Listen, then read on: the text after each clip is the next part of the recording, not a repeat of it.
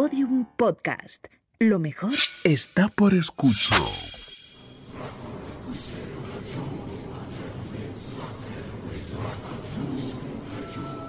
Elena, en el país de los horrores. Con Elena Merino en Podium Podcast.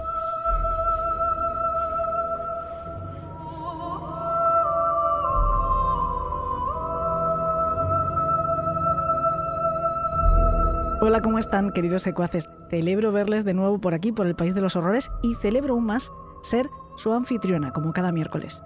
Espero que hoy vengan con ganas de sobrecogerse porque vamos a hablarles de un personaje bastante, bastante terrible. Cuando hablamos de asesinos en serie, yo creo que la mayoría de nosotros y la mayoría de las veces pensamos en los Estados Unidos. Bueno, eso yo creo que ocurre por una cuestión de marketing, porque ellos, mejor que nadie, han sabido sacar partido del horror. Parece que piensen, ya que los tenemos, pues vamos a aprovecharlos. Y hasta cierto punto es acertado. Si les dijera lo contrario, pues estaría siendo bastante hipócrita. Si vienen por aquí a menudo, ya saben que yo no creo nada, nada en la técnica del avestruz, esto de enterrar la cabeza y fingir que no está pasando. Dudo que haya servido nunca para nadie, ni siquiera para el avestruz.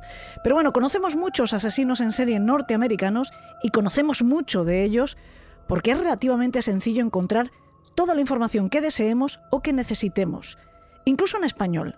Muchos de estos criminales han sido evaluados por especialistas de estos estrella que después pues han recogido todas sus conclusiones en libros que son accesibles a cualquiera de nosotros o han sido entrevistados por periodistas que han hecho eso mismo, han sacado después libros. De casi todos esos grandes asesinos hay grandes reportajes, documentales, biográficos, películas, series, todo esto que ahora se llama True Crime. Y todo esto se produce en cascada porque cuanta más información haya de un criminal, pues más se va a hablar sobre él. Y por lo tanto más información se producirá sobre él. También es un poco la pescadilla que se muerde la cola. El resultado es que al final parece que solo los hay o los haya habido allí en los Estados Unidos. Que sí, que además es verdad que tienen muchos, pero desgraciadamente hay asesinos en serie en todas partes, como bien saben, también aquí en España. Y también, por supuesto, en esos países que aseguran y presumen de que esto de los asesinos en serie es un fenómeno desconocido para ellos, cuando lo único que están haciendo realmente es ocultarlo por razones políticas. En resumen, que en todas partes cuecen habas, y que por terrible que sea, hay depredadores humanos que cazan a otros humanos en todas las latitudes y en todas las longitudes. Y si hay un país donde se produzcan de vez en cuando verdaderas bestias humanas de esta índole, es decir, asesinos en serie, es en Rusia, donde por cierto también se negó durante los años del régimen político más férreo, los de la Unión Soviética, que allí pudieran darse criminales de este tipo, porque, según decían, era un problema exclusivo de los países capitalistas. Y mientras tanto, pues Chikatilo iba matando niños sin que nadie le buscara ni tratara de detenerle.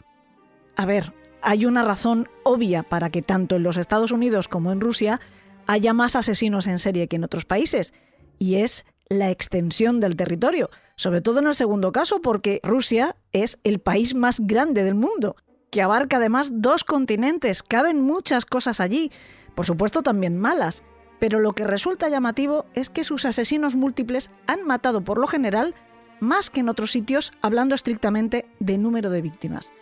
Habría que conocer mejor la idiosincrasia del país para poder aventurar por qué ocurre esto, pero fíjense qué cifras, solo teniendo en cuenta algunos de los criminales que han actuado allí en los últimos 30 años. De hecho, algunos de los que les voy a mencionar son muchísimo más recientes, apenas hace 5. Por ejemplo, Alexander Puchinskin, 48 víctimas confirmadas, 68 posibles. Dmitry Baksev, 30 asesinatos. Irina Gaidamachuk, 17 asesinatos. Inesa Tarberdiyeva y su familia provocaron 20 muertes seguras son sospechosos de superar la treintena. Mijail Novosyolov mató a 22 seguros, pero se cree que esa cifra podría superar los 25 o el propio Chikatilo que hemos mencionado hace un momento, mató a 53 niños y niñas. Pero que conste que hay muchos más. Estos son, como digo, solo algunos ejemplos. Y cuestión aparte es la manera de matar, porque muchos de los asesinos múltiples rusos son brutales, son verdaderos sádicos. En esta brevísima lista que les acabo de compartir hay al menos dos descuartizadores y dos caníbales. y varios cuya arma predilecta era el martillo, con el que, como están suponiendo, reventaban la cabeza de su víctima. La tortura además suele estar presente. Algunos de los nombres que acabo de darles ya han pasado por el país de los horrores y otros pues lo harán más tarde o más temprano cuando les dediquemos un espacio a ellos, un programa. Pero hoy vamos a centrarnos en el que se sitúa arriba del todo del podium de los criminales en serie rusos más prolíficos. El número uno, hasta ahora y esperemos que permanentemente, Mikhail Popkov. A este hombre le conocen como el hombre lobo de Siberia, el maníaco de Angarsk o el asesino de los miércoles, y cuenta en su haber con 84 víctimas. De momento, porque utiliza sus confesiones como moneda de cambio y todavía recientemente seguía confesando algún crimen nuevo cuando hacerlo le reporta beneficios. De momento, como les digo, lleva confesados 84. 84 víctimas cobradas del modo en el que lo hacen los asesinos en serie, es decir, de una en una, en distintos momentos y en distintos lugares, y además utilizando sus propias manos. Dicho de otra forma, no se trata de un asesino frenético, ni de un francotirador, ni utilizó una bomba, no, no. De una en una, en distintos momentos y lugares y utilizando sus propias manos. Díganme ustedes si esto no es bestial. Mikhail Popkov nació el 7 de marzo de 1964 en Norlisk, una ciudad rusa tan al norte que se encuentra en el Círculo Polar Ártico, una ciudad que está bajo la nieve unos 300 días al año. Sus padres emigraron poco después a Angarsk, todavía en Siberia pero mucho más al sur, y le dejaron a él con sus abuelos.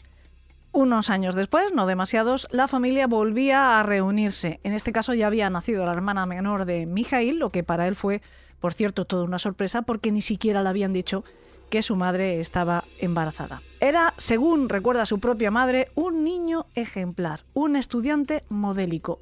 Pero también era un niño que se esforzaba tantísimo por recuperar algo de la atención de sus padres porque se sentía un poquito desplazado desde que había nacido su hermana. Hay un recuerdo de su infancia que le marcó especialmente. Ocurrió durante un campamento de verano. Mijail veía cómo los padres de otros niños pues iban a verles, iban a llevarles cosas, que les llevaban comida, les llevaban juguetes, pero a él no le visitaba nadie. Esta situación, esta soledad le molestaba tantísimo que decidió a las dos semanas de empezar el campamento escaparse para volver a casa. Y cuando llegó al apartamento, inoportunamente, como se pueden imaginar, se encontró a sus padres bebidos de más, haciendo un trío con un desconocido. Bueno, pues esta sorpresa, entre comillas, que pudo traumatizarle, la marcan muchos analistas como un hito en el posterior desarrollo de las pulsiones criminales de Popkov. Cuando terminó la escuela primaria siguió su formación profesional hasta convertirse en mecánico. Además ayudaba a su padre que era sepulturero. Después ingresó al ejército a hacer el servicio militar para lo que fue destinado a Mongolia. Los que le trataban en esa época solo hablan bien de él. Dicen que era un hijo respetuoso, que era un chico muy educado, que era trabajador, que era diligente, que no tenía temor a las tareas físicas, ni siquiera las más duras. Tampoco él ha dicho nunca que tuviera problemas en casa. Incluso ha negado ese episodio que les he contado hace un momento de la interrupción de los juegos sexuales de sus padres. Después de cumplir el servicio obligatorio en el ejército, regresó a su ciudad para colocarse primero en una fábrica de fertilizantes nitrogenados como mecánico y después como piloto de compresores. Pero quiso la casualidad que un día, caminando por la calle, pues se encontrara con un antiguo compañero de colegio que trabajaba como policía y que digamos que le convenció de que se presentara a las pruebas y las pasó. Así empezó primero como agente de tráfico para entrar después en la Dirección de Asuntos Internos en 1987. Fue allí donde conoció a la que sería su mujer, que se llamaba casualmente Elena. Se casaron siendo aún muy jóvenes y tuvieron muy pronto a su única hija, a Ekaterina. Para entonces Popkov tenía tan solo 24 años. No hay muchas reseñas sobre lo que fue su vida en los siguientes 4 o 5, lo que suele significar que no hubo ningún problema destacable. De hecho, todos sus parientes y amigos, incluida su mujer y su hija, hablan maravillas de él. Siguen diciendo que era un dechado de virtudes. Uno de estos panegíricos, con un discurso, por cierto, bastante trasnochado a estas alturas, lo recoge en la prensa de un antiguo compañero que dijo de él que era un gran marido porque textualmente se ocupaba de las tareas de la parte masculina del matrimonio, como arreglar cosas, y de la parte femenina del matrimonio, como ir a la compra, fregar los platos, hacer la comida, como digo, un discurso completamente y afortunadamente superado hoy en día. Pero bueno, él era jovial, era un hombre amable con todo el mundo, era bromista, era simpático, era un hombre en apariencia feliz. Sus más allegados, de hecho, le conocían como Misha Sonrisa o Misha Gwynplaine, por el protagonista de la novela de Víctor Hugo El hombre que ríe, el precursor del Joker. Y este último mote pues le iba como anillo al dedo, aunque quienes se lo pusieran no lo conociesen, porque si han leído ustedes o han visto la película, si han leído El hombre que ríe o han visto la película, sabrán que Gwynplaine es un miserable que tiene una sonrisa forzada por una deformación facial, pero que no siente en absoluto esa alegría. Y es que en la vida de Popkov en realidad no todo era un jardín de rosas, como se pueden imaginar. Resulta que Elena, su mujer, tuvo una aventura. ¿Cuándo conoció a su amante? No se sabe. En algún momento entre 1993 y 1996. Tampoco se sabe cuánto duró, solo que terminó después de que Popkov les pillara. ¿Dónde empezó? Sí se sabe. En la casa del matrimonio, donde el amante acudió un día por trabajo. El amante era mecánico. Popkov descubrió esta infidelidad cuando encontró preservativos usados en el cubo de la basura de su propia casa montó en cólera y él mismo ha confesado que intentó estrangular a su mujer. Esa que años después, y con su marido cumpliendo ya una primera condena a cadena perpetua por el asesinato de sus primeras 22 víctimas, seguía defendiéndole a capa y espada. Elena se libró de ser una de esas víctimas porque mientras la estaba atacando, empezó a hablar de la hija que tenían en común, que era la verdadera debilidad de Mijail, y el hombre se apiadó. De hecho, ni siquiera le pidió el divorcio, sino que mantuvo a la familia unida y trató de seguir siendo el mejor esposo y padre. El amante de Elena, por su parte, contó que el policía fue a verle al trabajo después de descubrirles y sin mediar palabra le propinó un puñetazo en la cara. Lo sorprendente de este relato es que, según él, Popkov fue a verle también al día siguiente, pero a su casa, y se disculpó este hombre dice que Mijail le contó que su mujer le había confesado que él la había violado y que este hecho la había trastornado de tal manera que no sabía cómo seguir viviendo con ella. Es decir, que cuando creyó que le habían engañado, pensó que el amante de su mujer merecía un puñetazo.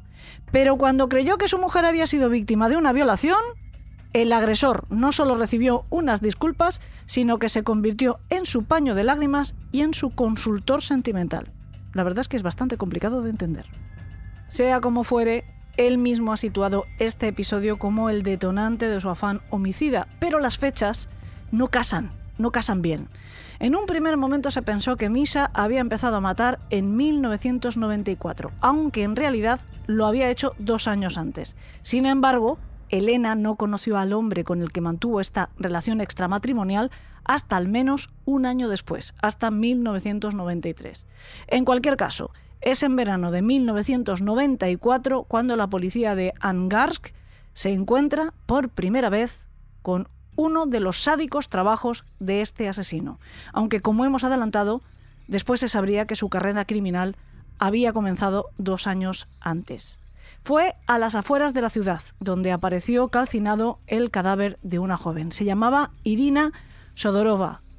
A partir de ese momento, el reporte de hallazgo de cuerpos es escalofriante. Pero hasta cuatro años más tarde, cuando se contabilizaban ya 24 víctimas, no se relacionaron las muertes.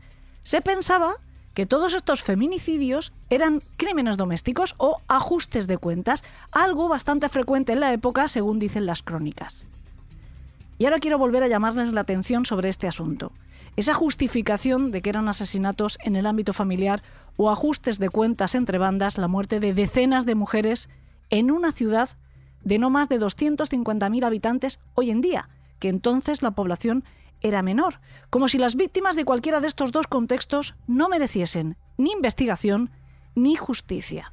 O sea, que con decir que habían muerto a manos de sus esposos o que habían sido víctimas de vendetas mafiosas, ya estuviera todo hecho. En fin. Y mientras tanto, Mikhail Popkov seguía trabajando como policía. Su labor dentro del Departamento de Asuntos Internos era la de organizar los operativos de cualquier investigación. Básicamente lo que hacía era registrar los avisos cuando se les requería en algún lugar y después pues disponer el transporte y llevar a los oficiales hasta allí hacerles de chofer, por decirlo de alguna manera. Una vez en el sitio, lo que tenía que hacer era simplemente apartarse un lado y limitarse a observar. Pero vamos, que su trabajo le permitía conocer al minuto y al detalle cualquier avance que se pudiera estar logrando en las pesquisas sobre sus propios crímenes, que ya les digo yo que los avances eran más bien escasos, por no decir ninguno. Pero no solo eso, también le permitía participar activamente en estas pesquisas, incluso, como he dicho, visitando personalmente las escenas de los asesinatos, por lo tanto, pudiendo manipularlas a su antojo, aunque él siempre lo ha negado. Popkov elegía siempre que podía a un tipo de chica en concreto, una de entre 18 y 30 años aproximadamente, aunque hubo excepciones por ambos extremos. Su víctima más joven tenía 16 años y la más mayor tenía 40. En la mayoría de los casos, según los informes de las autopsias, el grado de alcohol en el organismo de estas mujeres a la hora de su muerte era el suficiente como para haber considerado que estaban borrachas. Siempre actuaba de la misma forma. Cuando le tocaba turno de noche, cosa que solía ocurrir frecuentemente los miércoles, de ahí que se le conociese entre los investigadores como el asesino de los miércoles, él salía de patrulla. Aunque en realidad lo que estaba haciendo era cazar.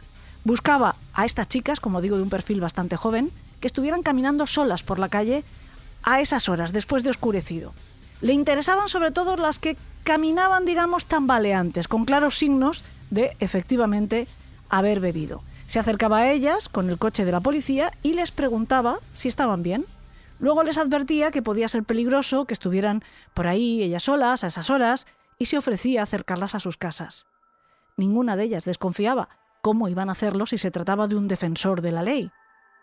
Una vez que ya habían caído en la trampa, les daba un primer golpe en la cabeza para dejarlas inconscientes y se marchaba a las afueras de la ciudad, algún bosque, donde las desnudaba, las violaba, las golpeaba y las mataba, utilizando para ello un martillo, una porra, un destornillador, una navaja, un hacha, un taladro, hasta bates de béisbol o tacos de billar, llegó a emplear este criminal, siempre haciendo ostentación de un brutal sadismo.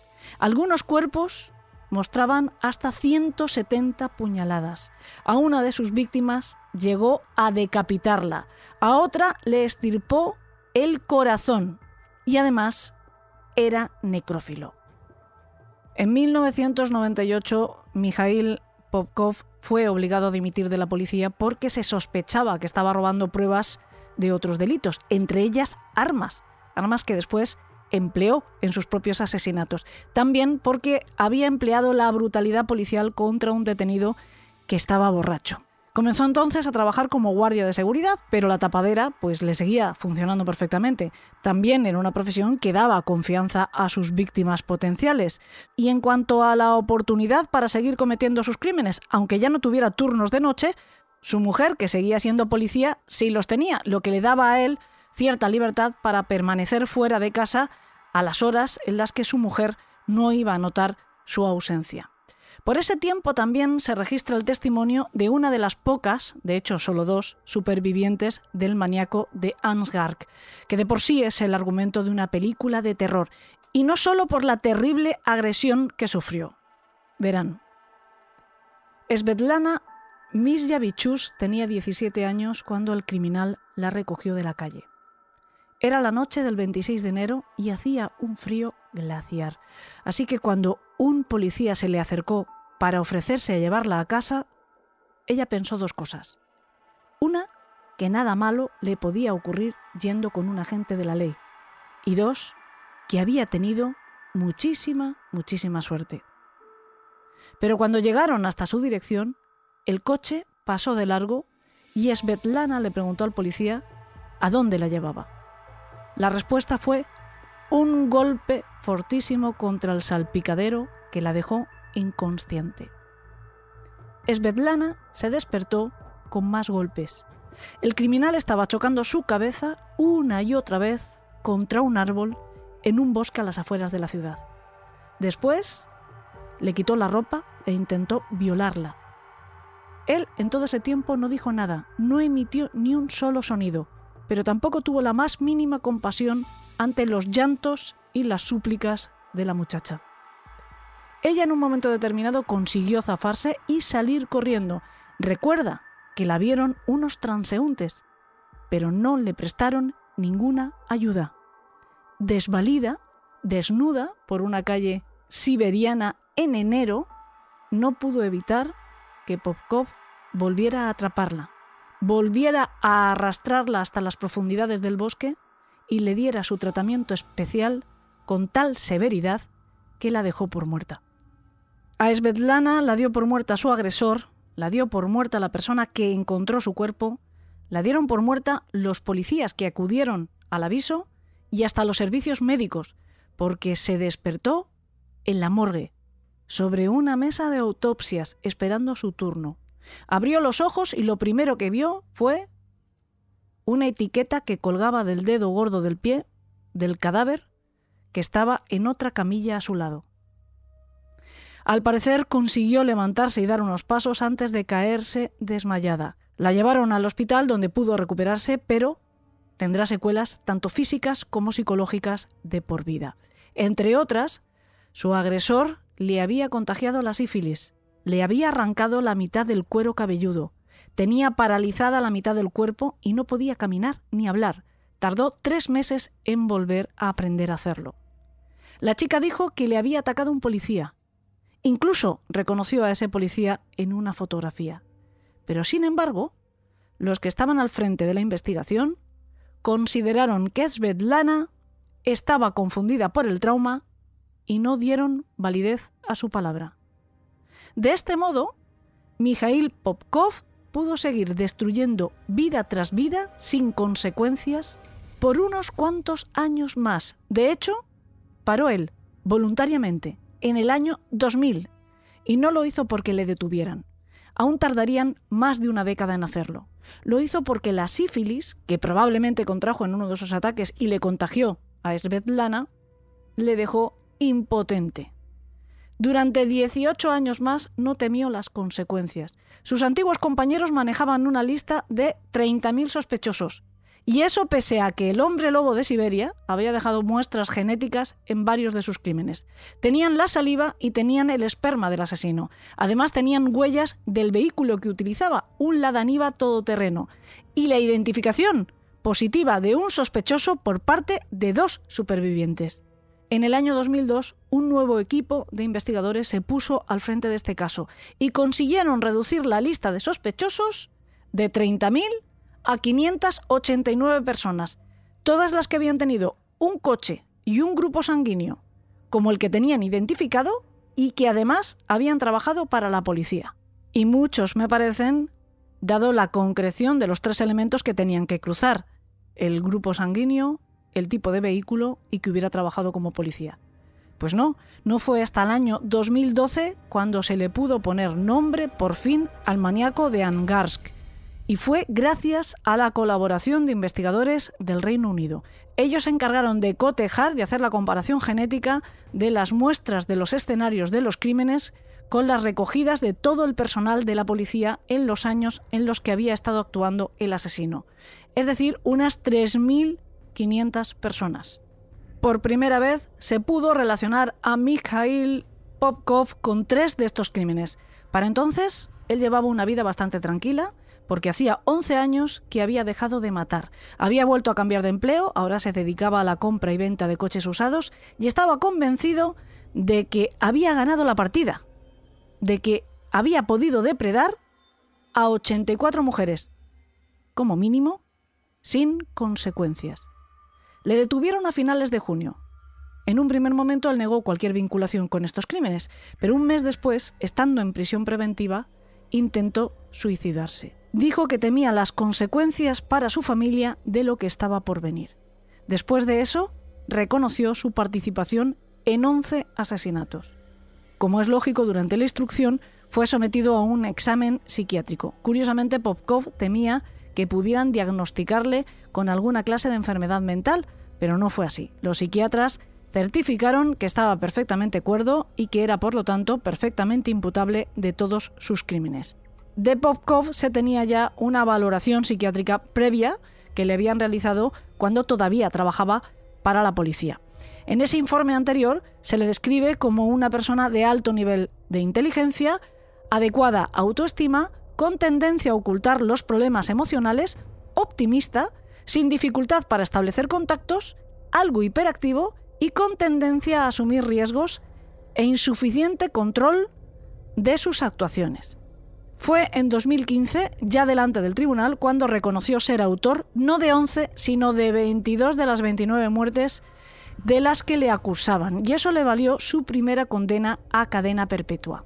No hubiera hecho falta en cualquier caso esa confesión porque se disponía de pruebas incriminatorias suficientes obtenidas durante la instrucción del caso, en el que se realizaron hasta 300 exámenes forenses y se interrogó a más de 2.000 testigos. En el juicio explicó que la motivación de todos sus crímenes había sido limpiar la ciudad de mujeres de mala vida, mujeres que prefieren tomar dos copas de vino por la calle que volver a sus casas a cuidar a sus maridos y a sus hijos. Y eso pese a que muchas de sus víctimas eran jóvenes, casi adolescentes, que no solo no tenían ni hijos ni marido, sino que ni siquiera tenían novio. Dijo que siempre les hacía una prueba después de subirlas al coche que les proponía ir a su casa a tomar la última y a pasar un rato divertido. Si la chica decía que no, la dejaba marchar. Pero si aceptaba, la consideraba como una cualquiera, como una buscona que no merecía seguir viviendo. Pero esto también es falso. No todas sus víctimas estaban bebidas, ni todas sus víctimas volvían de juerga, ni siquiera les preguntó nada en absoluto. Estas explicaciones solo denotan la profunda misoginia del sádico criminal cuya verdadera motivación fue siempre la depredación sexual. También se dio mucha cobertura a esto por parte de la prensa. Se señaló como activador de la fiereza homicida de Popkov el supuesto alcoholismo de su madre, que sin embargo nunca bebió alcohol, o la infidelidad de su esposa, con la que sin embargo siguió viviendo armoniosamente hasta que fue detenido. Y de hecho, ella fue su gran aval, ella fue su gran defensora durante años, incluso después de recibir su segunda condena a cadena perpetua por el asesinato de otras 59 chicas. Eso ocurría en el año 2018. Inmediatamente después de recibir su primera condena, Popkov confesó ese más de medio centenar de otros crímenes y tuvo que ponerse en marcha una nueva instrucción. De hecho, según los expertos, de este modo el criminal lo que quería era retrasar su traslado hasta la penitenciaría donde iba a tener que pasar el resto de sus días desde el centro de prisión preventiva donde se encontraba, donde además tenía que permanecer durante esa nueva investigación judicial y donde las condiciones de vida son, digamos, bastante más confortables para el reo. De hecho, en la actualidad, Popkov se encuentra en la colonia penitenciaria IK6 Ufsin del Oblast de Orenburgo, más conocida como el Delfín Negro, una de las cárceles más antiguas del país y considerada una de las más seguras y severas del mundo, donde convive con otros 700 reclusos más o menos de su misma calaña, porque allí está lo más temible de la criminalidad rusa. Se cree que Misa Sonrisa todavía podría albergar algún otro as en su manga para conseguir que le saquen de allí, aunque sea por un breve periodo de tiempo. Jugadas que se formalizarían como nuevas confesiones y por lo tanto más asesinatos y más víctimas borradas del mapa por este individuo. Las dos últimas fueron reconocidas hace solo unos meses, en junio del año pasado, cuando Popkov fue condenado a nueve años adicionales por otros dos crímenes confesados poco tiempo antes. Todo el mundo espera que la cifra de muertes que actualmente se le atribuyen, por lo tanto, siga creciendo. Hay varias entrevistas a Popkov en la red, en su idioma original, en ruso, por si tienen curiosidad por verle y escucharle. Nosotros hemos rescatado un fragmento muy breve que les vamos a poner a continuación. Por cierto, quiero dar las gracias de todo corazón a todos los que respondieron a mi llamada de socorro para poder traducir a este criminal. Muchísimas, muchísimas gracias, de verdad, secuaces, y especialmente a Mercedes Pullman, que es quien finalmente nos ha echado una mano para poderle comprender, y a Ana Díaz, que es quien nos puso en contacto. Lo que hemos extraído es un fragmento muy cortito, porque tampoco aportaba mucha más información fuera de contexto, Pero en este fragmento en concreto van a poderle oír hablar precisamente de ese baile de cifras sobre el número definitivo de sus víctimas. ¿Qué cifra tiene ahora en mente? ¿A qué te refieres? A la cifra real. Yo, la verdad es que hace tiempo que me he perdido en eso. Eh, me gustaría quitar de hecho algunas. ¿Cuántas quiere quitar? Bueno, eh, no utilizando la palabra querer. Siendo objetivos, creo que mínimo, mínimo y objetivamente, sin tomar en cuenta mis deseos, pero sí se podría restar y que no entren en sentencia unos siete. ¿Siete? Sí, siete. En la sentencia, siete menos. Mijail, usted entiende que esas siete personas sí existen, que sus muertes son reales.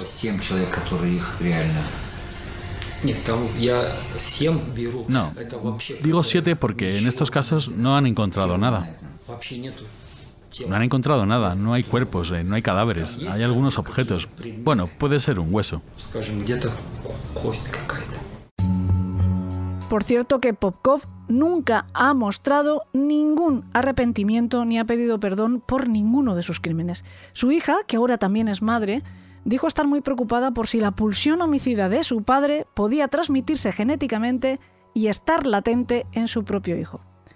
Bueno, como les digo, este es el número uno en Rusia, es el asesino en serie con mayor número de víctimas demostradas, pero sin embargo es uno de los muchos criminales de allí que han mostrado una absoluta indiferencia por el sufrimiento humano, o lo que es peor, que han sentido auténtico placer al infligirlo, que han sido sádicos.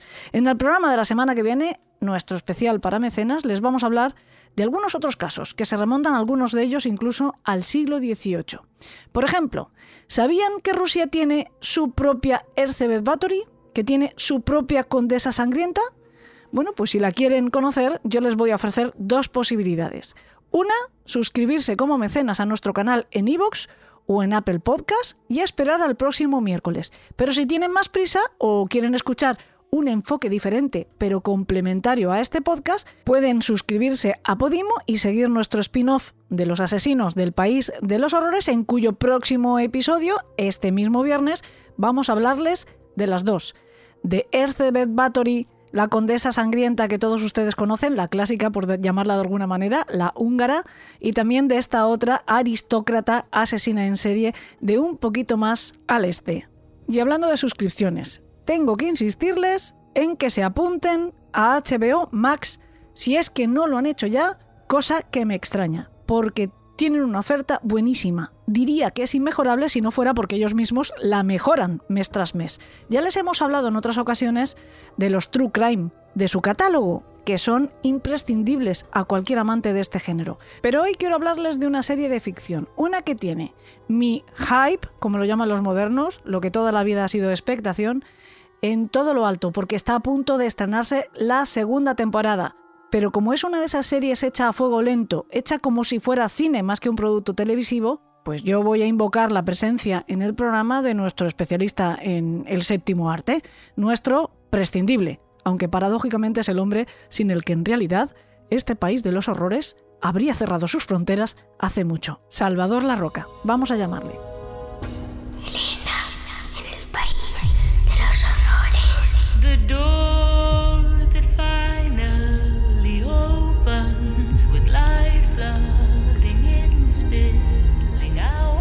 Hola Salva, ¿cómo estás? Muy bien, Elena, ¿y tú? Pues hablando con los secuaces estaba. Pues mira, tú hablando con los secuaces y yo aquí tirando en el sofá con el mando, revisándome las plataformas a ver qué novedades hay que nos puedan interesar o los que nos gusta lo que nos gusta. Tienes una suerte de tener una jefa como yo, que cuando te pone a trabajar es en este plan. Qué gran mentira acabo de contar, ¿verdad? Pues, hombre, no me el concepto trabajo tiene que ver algo con renumerado, ¿no? O algo así. He, he, contado en un minuto muchas mentiras que te pongo a trabajar cuando efectivamente eres un voluntario bastante esclavizado. Que Un en voluntario realidad, voluntarioso. que en realidad estás boca arriba cómodamente cuando normalmente estás, si te pones delante de la tele viéndote un true crime y aprendiéndotelo y después documentándolo con libros, etcétera. Bueno, pero en este caso no se trata de esa En este caso estás a gustito disfrutando, además porque de lo que vamos a hablar es de ficción pura y dura, de entretenimiento y de disfrute, ¿no? Sí, sí, pero me ha hecho gracia eso de boca arriba. No sé tú cómo ves las series. Igual es más interesante verte a ti que ver la serie. A veces muchas, porque si las miras, no sé, boca abajo o, o no sé. Bueno, cambiemos es de tema. en fin. ¿Sabes lo que pasa? Que estoy muy acostumbrada a convivir con perritos y, y es una expresión habitual. Lo de que está boca arriba es como que está muy a gusto. Ah, creía que, creía que me ibas a decir que convivías habitualmente con la gente del, del Circo del Sol. no, no, no, no. Con mis perritos que son casi más eh, eh, ágiles y, y flexibles que ellos. Pero bueno, Bueno, pues sí, mira, yo aquí estaba ahora pegándole un vistacillo a, a las novedades de HBO Max, que Ah. trae algunas cuantas que son interesantes y que y si quieres te cuento. sí, sí, Porque sí. si yo te digo el nombre de Aaron Guzikowski, ¿a ti te dice algo? Me dice poco, la verdad. Ya, pero si te digo que es- está dirigido por mi jefe, ¿cómo lo encajas? ¿Por tu jefe? Adivinas, porque yo, yo tengo un montón de jefes, pero bueno, a ver. A ver, Sí, tú tienes- sabes es verdad que tienes un montón de jefes porque tú trabajas para Marvel, que pertenece a Disney, y actualmente estás en la colección de Ali. Ah, me parece que ya sé por dónde vas. En la colección de Ali, babá. Es estás en la colección de Alien.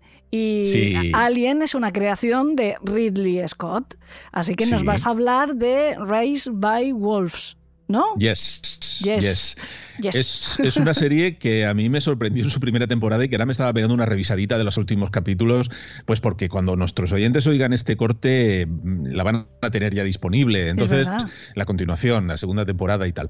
Y la verdad es que es- está muy enclavada en el propio universo que ya ha establecido en muchas películas Ridley Scott. Es muy Alien y muy Blade Runner, pero esta vez en otro planeta y con otras premisas, ¿no? Pero, pero la verdad es que los conflictos son muy humanos, ¿no? O sea, tenemos conflictos de religión, de, de, pues de ateísmo, de androides, de humanos que crean androides que son más humanos que los propios humanos.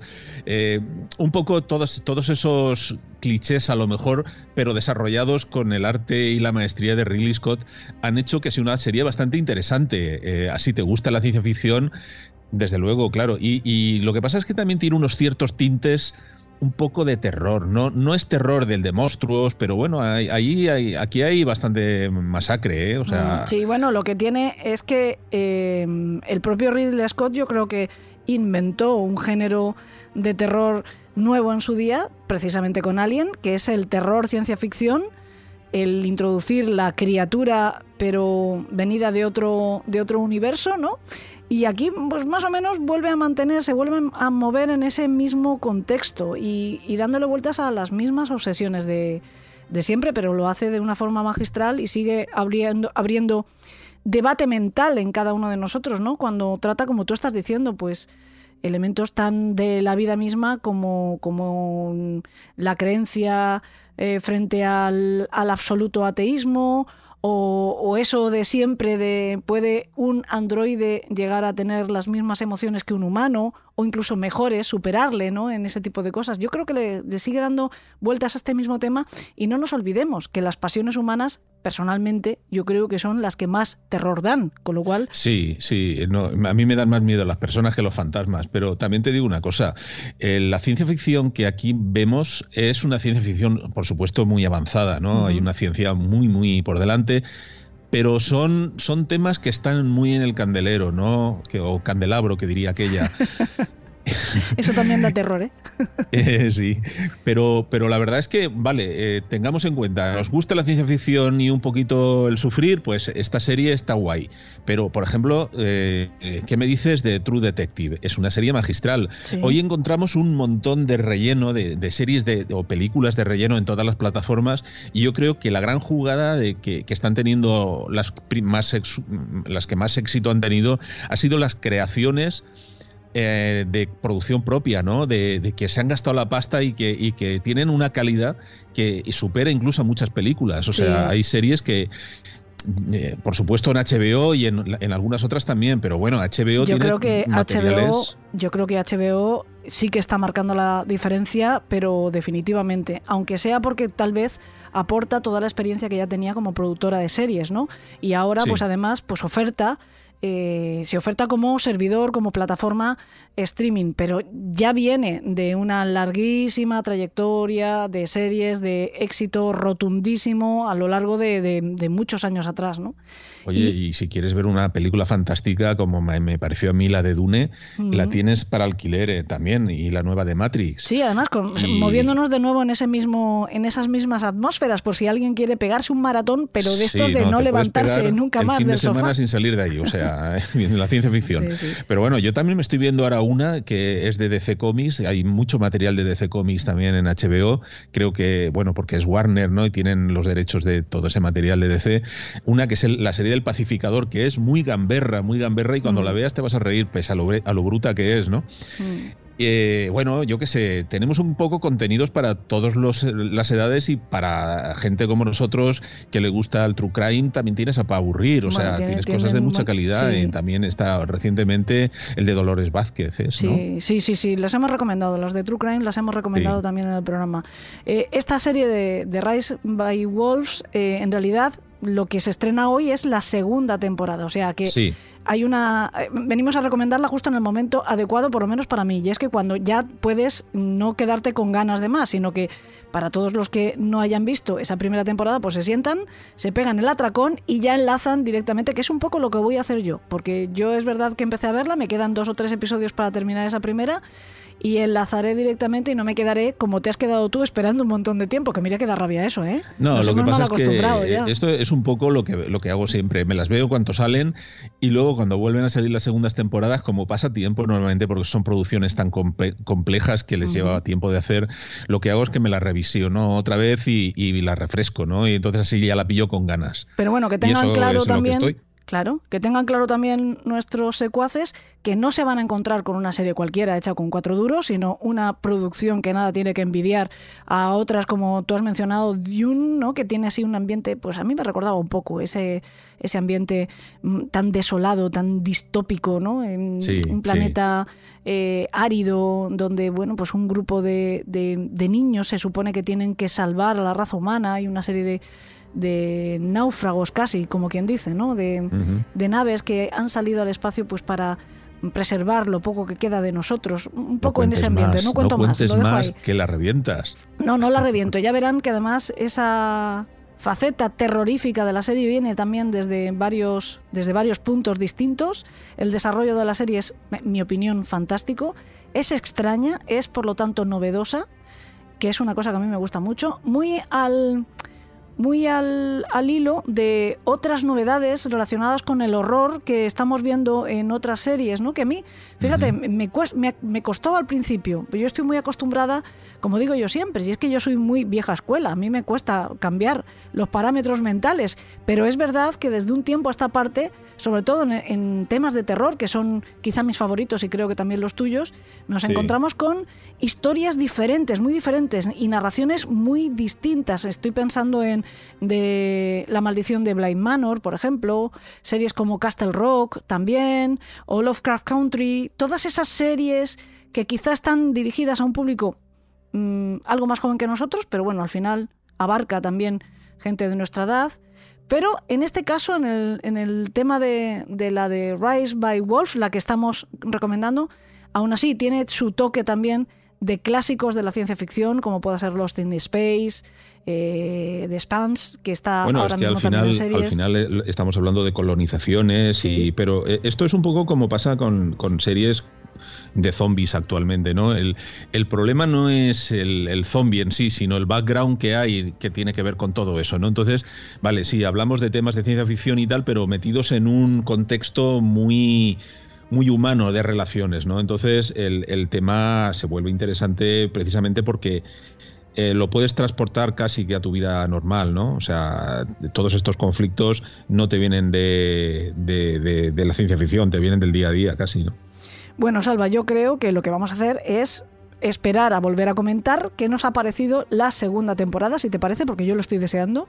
Además, tú y yo nos marcamos unas buenas tertulias sobre lo que vamos viendo, porque también nos pasamos muchas horas juntos de camino acá o allá tenemos mucho de lo que hablar generalmente. Por cierto, creo que un viejo conocido tuyo, bueno, no tan viejo, te está mandando saludos porque el cachorrito, eh, Alistair, mi cachorrito está aullando, no sé si se le oye de fondo, no sé si le llegas a oír. Sí, sí, le he oído, le he oído. Pues que te manda... un besito cuando lo vea. Ese también hemos hablado de, lobo, de lobos y ha dicho, pues yo soy uno.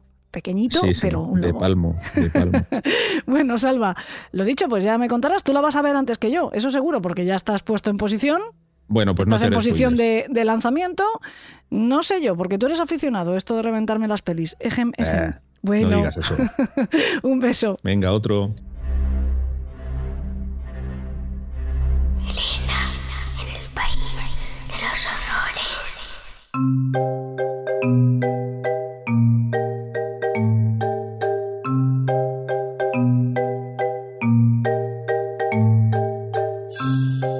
Dejamos a Salva que disfrute de todos los contenidos de HBO Max que nosotros vamos a disfrutar de otra manera en el Club de los Marineros Muertos.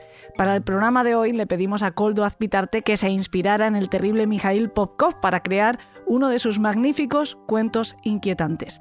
Por cierto que Koldo está a punto de lanzar su nueva novela gráfica creada junto a Miquel Bao, que va a publicar Dolmen y que se titula El Diablo y el Señor Twain y que yo estoy deseando tener de una vez en mis manos.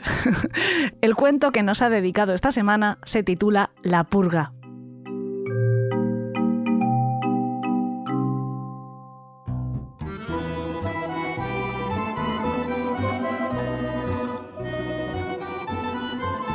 Anastasia Ludovikova era una mujer de su tiempo. Licenciada en Administración de Empresas por la Universidad de Ansgarsk, se especializó en comercio internacional en Moscú y empezó a trabajar en la industria petrolera, dirigiendo una de las mayores explotaciones de Siberia Occidental.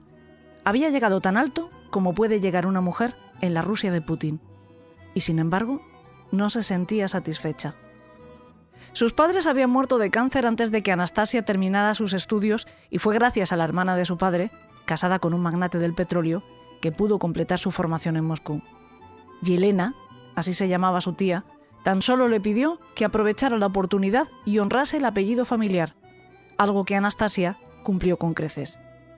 Es difícil saber de dónde venía esa hambre insaciable de triunfos, esa inflexible tenacidad que le permitía estar al tanto de los movimientos de sus rivales y asestarles un grácil golpe de gracia antes de que osaran amenazar su imparable ascenso. A sus 40 años, Anastasia sentía que la vida se le empezaba a escurrir de entre los dedos. No era tanto por las incipientes patas de gallo o por las irritantes canas que debía teñirse cada dos semanas. No, era algo más sutil y profundo, una especie de dolor sordo en sus articulaciones, un cansancio que no se aliviaba por más horas de sueño que le dedicase. Y para alguien tan ambicioso como ella, la perspectiva de ir debilitándose, de perder esa legendaria ferocidad que había hecho que sus compañeros la llamaran a sus espaldas la loba de Ansgarx, para ella eso era peor que morir. Naturalmente, se hizo todo tipo de estudios de imagen, analíticas y consultó con los más reputados médicos. No había ninguna enfermedad o causa física detrás de aquella supuesta debilidad. Aún era joven y nada hacía prever que su salud fuera a declinar de un modo inminente. Cuando el presidente de la corporación petrolera le llamó a su despacho, Anastasia se inquietó como nunca antes lo había hecho. ¿Habría detectado algún error en sus análisis? ¿Era posible que su rendimiento hubiera bajado sin que ella se percatase en absoluto de ello? Entró al despacho del señor Petrov con el rostro pálido y sudoroso y Petrov, alarmado, no pudo evitar preguntarle si estaba enferma. Aquello solo hizo palidecer aún más a Anastasia, quien, tras apuntar un posible resfriado como principal responsable de su aspecto, se dispuso a oír lo que su jefe tenía que decirle. Petrov le explicó a Anastasia que tras la detención de Jodorkovsky, todos los ojos estaban puestos en su empresa y no podían permitirse ningún error. Y dado que ella era la mejor analista de riesgos que tenían, necesitaban su ayuda para reflotar una refinería que estaba dando pérdidas. Anastasia suspiró aliviada, pero cuando levantó la cabeza, supo que algo no iba bien, que aquella misión tenía gato encerrado. Fiel a su estilo, directo y sin tapujos, le preguntó a Petrov, ¿dónde está la trampa? Y Petrov, consciente de que no podía engañarla por más tiempo, le contestó, se trata de la refinería de Ansgarx. Anastasia entendió inmediatamente lo que aquello significaba. Llevaba más de una década sin volver a su ciudad natal, que pese a sus más de 250.000 habitantes, no dejaba de ser un pueblo grande en comparación con Moscú. Se decía que era la mayor zona industrial de Asia, y aunque al sur del lago Baikal no había muchas ciudades de su tamaño, pocos defendían la belleza de su paisaje urbano como un motivo para establecer su residencia allí. Anastasia viajó a Ansgarsk a principios de febrero y en poco más de una semana tenía en su despacho dentro de la refinería todos los datos necesarios para auditar el futuro de la vetusta planta, una instalación de los tiempos de la Guerra Fría cuya envejecida plantilla parecía compuesta de antiguos miembros del partido enchufados. La plantilla estaba tan sobredimensionada que casi un tercio de los trabajadores eran incapaces de explicar en qué consistía su actividad laboral, y la mayor parte del personal técnico rondaba los 60 años y daba muestras de estar al borde de la cirrosis. La mañana del 14 de febrero de 2006 se reunió con el gerente de la refinería y les puso sus conclusiones. O se deshacía de más de la mitad de la plantilla, y acometía un estricto plan de modernización de las instalaciones, o las cada vez más restrictivas leyes de emisiones de gases contaminantes acabarían por cerrar la planta. El gerente balbuceó un par de patéticas excusas. No creía posible acometer una reforma tan radical en la plantilla, ya que, según sus cálculos, no menos de 2.000 trabajadores podrían acabar en la calle y en pocos meses iba a haber comicios municipales. ¿Cómo podría el actual alcalde afrontar la reelección en medio de una oleada de despidos masivos? Anastasia le explicó al gerente que no estaba interesada en la política y menos en la política local. No entendía de qué manera las elecciones municipales podían afectar al proyecto de reconversión. Víctor, que así se llamaba el gerente, la miró con una sonrisa de beatífica superioridad que a Anastasia se le antojó especialmente insoportable antes de apuntillar. Nuestra refinería está edificada sobre terrenos municipales y el acceso al agua del río es básico para el funcionamiento de la empresa. Cuando Anastasia concluyó de forma lapidaria, entonces tal vez no haya más remedio que cerrar la refinería ya, la sonrisa de Víctor se tornó una mueca de desprecio y en un arrebato de ira impropio de un hombre de su edad y posición, espetó. No te llaman la loba por nada, ¿verdad? Disfrutas al ver la sangre. Anastasia abandonó el edificio iracunda. Despreciaba a aquellos pueblerinos que habían sido sus vecinos, pero nunca les había deseado mal alguno. ¿A qué venía? que ese hombrecillo mediocre la hubiera llamado la loba. Tomó un taxi y cuando el taxista le preguntó a dónde quería que la llevase, recordó uno de los lugares preferidos de su padre, el Museo del Reloj. Mientras el taxi recorría las calles nevadas de la ciudad, que ese día llegarían a tener una temperatura máxima de 13 grados bajo cero, Anastasia recordó las palabras de su padre, un modesto relojero reconvertido en joyero, cuando los relojes japoneses invadieron el mercado e hicieron inútiles a los magos del engranaje. En mitad de aquellos miles de relojes de todas formas y tamaños, su padre, extasiado, afirmaba, el tiempo es el más valioso y el más perecedero de los recursos, por eso medirlo con exactitud es tan importante. Sin saber por qué, a Anastasia se le llenaron los ojos de lágrimas recordando a ese hombre maduro que nunca llegaría anciano gracias a las nubes de hidrocarburos aromáticos que la refinería emitía día y noche. El taxi la dejó en la puerta del museo, un edificio rectangular de paredes amarillas y naranjas de nulo atractivo turístico. Al parecer, todo ello partió de un coleccionista privado llamado Pavel Vasilievich Kuryukov, cuyo retrato escuchando el tic-tac de un reloj de bolsillo, mientras lleva otro de muñeca en la mano y una luz alojada en su frente, le trajo a la memoria el taller de su padre. Anastasia miraba distraída una vitrina a la izquierda del retrato de Pavel, con la mente viajando al rescate de recuerdos infantiles casi olvidados, cuando una voz pausada, pero profunda, la sacó del ensueño. ¿Cuál es tu preferido? El mío es ese de ahí, el que tiene un águila encima, con las alas abiertas. Me recuerda a uno que tenía mi abuela en su casa del lago Baikal. Anastasia se giró para ver al extraño que sigilosamente se había acercado hasta ella. Era un tipo no muy alto, de mirada triste y lacónica, nariz globosa y frente despejada. En pocos años estaría calvo, pero aún conservaba pelo suficiente como para mantener la esperanza. Tras unos segundos de duda, Anastasia respondió, No me gustan los relojes, me recuerdan lo rápido que pasa el tiempo. El extraño, sin perder un ápice de su compostura, respondió, ¿Y está usted segura de que es aquí donde quería parar? Anastasia sonrió antes de responder. Yo nunca quise venir y menos volver. Era mi padre quien me traía aquí y por él he vuelto. Esa parece una buena historia. Si me permite invitarla a una copa, estoy seguro de que me encantaría oírla, añadió el extraño sin dejarse amilanar por la tajante respuesta de Anastasia. Anastasia estaba cansada.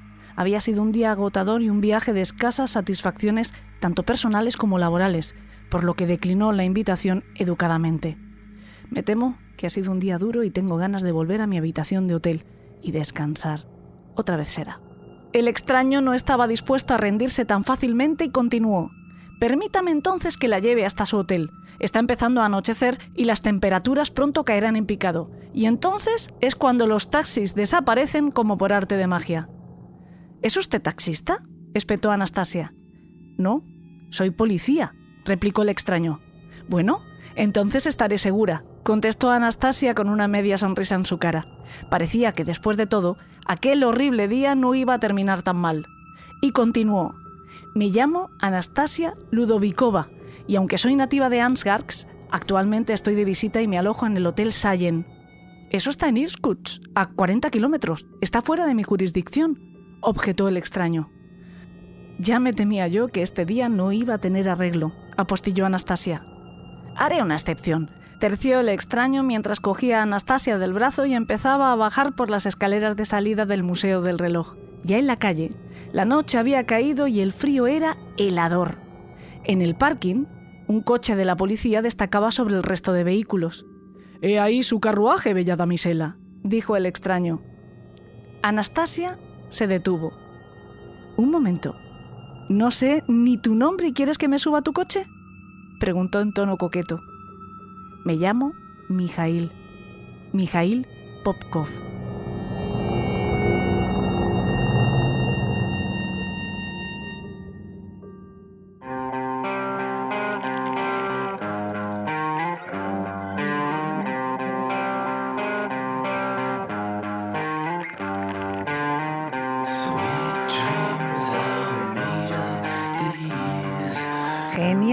Coldo Azpitarte, como siempre. A eso es a lo que se le llama un girito argumental. Bueno, yo voy a hacer otro, o voy a cambiar de tema, que viene a ser lo mismo, y voy a aprovechar estos últimos minutos de Elena en el País de los Horrores para anunciarles un par de eventos del programa que van a ocurrir en las próximas semanas. Tomen nota. El día 26 de febrero, es decir, el sábado de la semana que viene, estaremos Salva la Roca y yo firmando libros de La piel del asesino, el primer volumen de Los asesinos del país de los horrores, en la librería Ateneo, en la calle Serrano, número 10 de Alicante. Será a las 6 de la tarde. Ya saben que el libro está a la venta en cualquier librería, también online, y que solo cuesta 10 euros en su versión en papel. En digital lo tienen por menos de 3 euros. Y más avisos, aunque se lo estaremos recordando en redes y en próximos programas, pero es bueno que lo tengan ya presente por si tienen que hacer planes. El próximo 4 de marzo, que tampoco queda tanto, que solo quedan dos semanas, tendremos programa en vivo y en directo desde el Salón del Cómic de Valencia. Será a las 7 de la tarde, el día 4 de marzo que cae viernes. Y al día siguiente, el sábado, a las 5, estaré junto a Juan Luis Cano, de Goma Espuma, y a David de Santiago, hablándoles desde el mismo salón de Elemental y de los videopodcasts de Movistar. Y además tendremos firma de libros también y todos los entretenimientos que pueden encontrar en un evento de este tipo. Ay, por cierto, que a Salva le dan el premio del salón. Tenemos que estar allí para rompernos las manos a aplaudir. Pero mi mayor ovación de hoy va para todos ustedes para agradecerles que nos hayan acompañado una semana más. Y gracias también a Fran Izuzquiza y a Alberto Espinosa, en definitiva, Yes We Cast. Nos escuchamos la semana que viene. Hasta entonces que tengan dulces sueños.